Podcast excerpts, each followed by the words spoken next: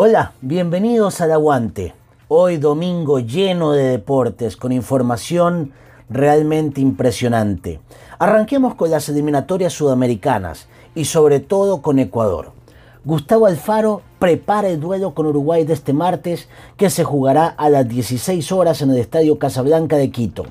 Este fin de semana conversó con los medios locales sobre el rival. Trataremos de hacer un partido acorde a las circunstancias, sabiendo que vamos a enfrentar a un rival muy complejo, muy difícil, que, tiene mucha experiencia, que juega muy bien en, función en hacer desesperar a sus rivales y aprovechar los desequilibrios que uno pueda llegar a tener. Y ahí es donde tenemos que tener una, una claridad conceptual de saber de que de que tenemos que jugar un partido de la misma manera como lo jugamos en Argentina, pensándolo en un partido largo, pensándolo en un partido de principio a fin, que nuestra ilusión es ganar el partido y que sabemos que tenemos 90 minutos como para poder hacerlo. Y que enfrente tenemos un rival que si nosotros le damos ventaja nos puede llegar a dañar, así que tenemos que hacer un partido muy concentrado, muy atento, eh, intenso y permanente para tratar de que a lo largo de los 90 minutos acumulemos los méritos para poder quedarnos con la victoria. El DT argentino también mostró su malestar referente a la utilización del VAR. El en otra.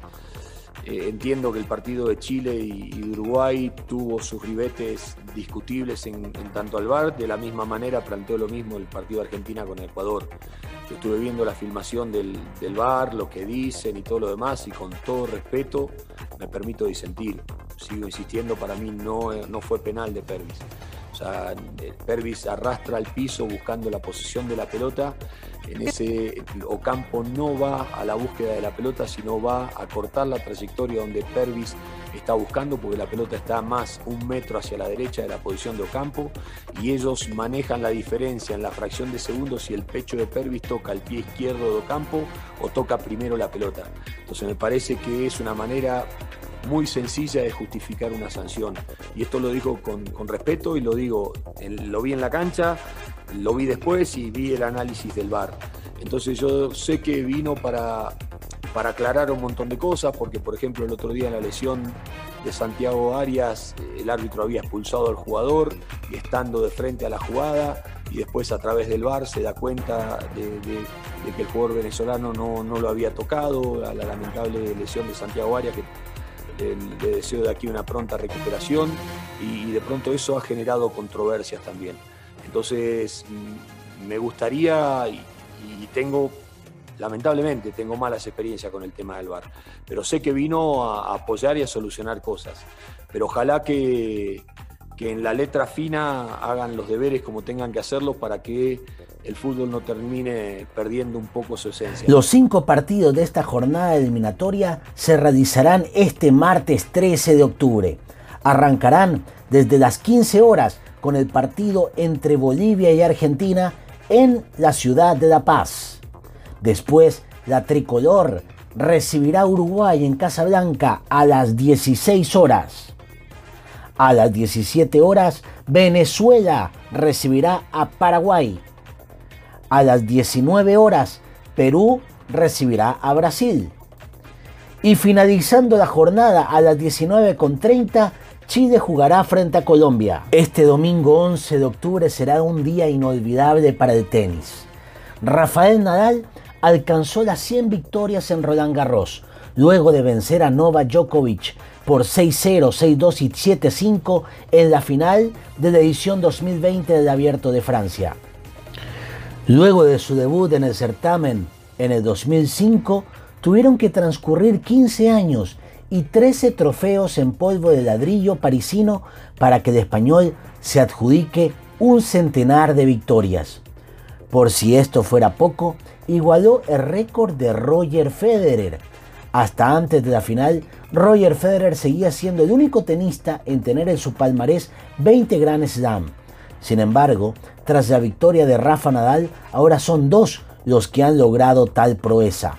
Al respecto, el suizo demostró que estuvo pendiente del duelo entre Djokovic y Nadal y apenas culminó el juego, se manifestó en redes sociales para saludar al español por ganar el Roland Garros 2020. Rafa Nadal, luego de este gran logro, dijo lo siguiente. bueno, mil gracias a todo el mundo y, en este caso pues a, Roger pues eh, como siempre. Un gran honor y un gran respeto y una muy buena relación personal que tenemos entre nosotros, o sea que ya, hablaré con él un día, de estos, pero, pero seguro que en cierto modo pues tanto él como yo estamos contentos de compartir este, este récord y este número que es muy especial para nosotros. Hoy también será un día histórico para los amantes del deporte motor. Lewis Hamilton igualó el récord de victorias de Michael Schumacher. El inglés fue implacable en el Gran Premio de Eiffel y llegó a su triunfo 91, igualando al Kaiser. Mick, hijo del heptacampeón, le regaló el casco de su padre, Michael Schumacher. El piloto de Mercedes le sacó 69 puntos al Valtteri Bottas, quien abandonó. En el ciclismo, en el Giro de Italia, fiesta portuguesa. Joao Almeida, de Desennic, conservó la maglia rosa de líder después de la segunda llegada en alto, en la etapa 9, mientras que su compatriota Rubén Guerreiro conquistó el recorrido en Rocarazo este domingo. En la clasificación general, el portugués cuenta ahora con 30 segundos de ventaja sobre Kelderman y 39 sobre el español Pedro Bilbao. Los ecuatorianos, Jonathan Narváez de Inos, por ejemplo, registró una diferencia de tiempo de 2 minutos 41 este domingo y cruzó 32, la meta en la etapa 9. La mejor posición entre los tres ecuatorianos participantes, Jonathan Caicedo, fue 78 con más 16 minutos 13 segundos y Jefferson Cepeda en el puesto 83 con 16 minutos 20 segundos. Eh, Jonathan Caicedo cayó al quinto lugar de la clasificación de la montaña. Allí posee 40 puntos, 44 menos que Guerreiro, que tiene 84 y es el nuevo líder. Y en la tabla general, Caicedo es el mejor tricolor en el puesto 48 con 32 minutos 33 segundos. Narváez es 68 con 42 minutos 13 segundos y Cepeda 91 con 59 minutos 38 segundos. La NBA ya tiene un campeón. Los Ángeles Lakers derrotaron en el sexto juego a los Miami Heat, dejando la serie favorable por 4 a 2 el conjunto de Los Ángeles igualaron en títulos a los Celtics con 17 campeonatos en la NBA, convirtiéndose en los equipos con más títulos de esta categoría. Su figura fue LeBron James, jugó su partido número 260 de playoff, la mayor cantidad de un jugador en la historia de NBA. A sus 35 años ganó su cuarto anillo en tres equipos diferentes.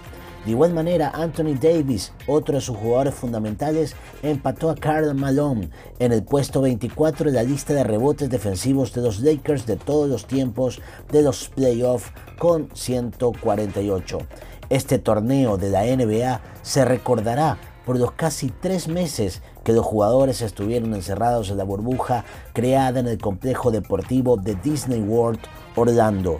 Y así amigos nos despedimos. Hasta la próxima. Recuerden seguir nuestras redes sociales en Facebook, Aguante S, y en Instagram, YouTube y Twitter, arroba el Aguante S. Juan Luis Fuensalida se despide y los esperamos hasta la próxima.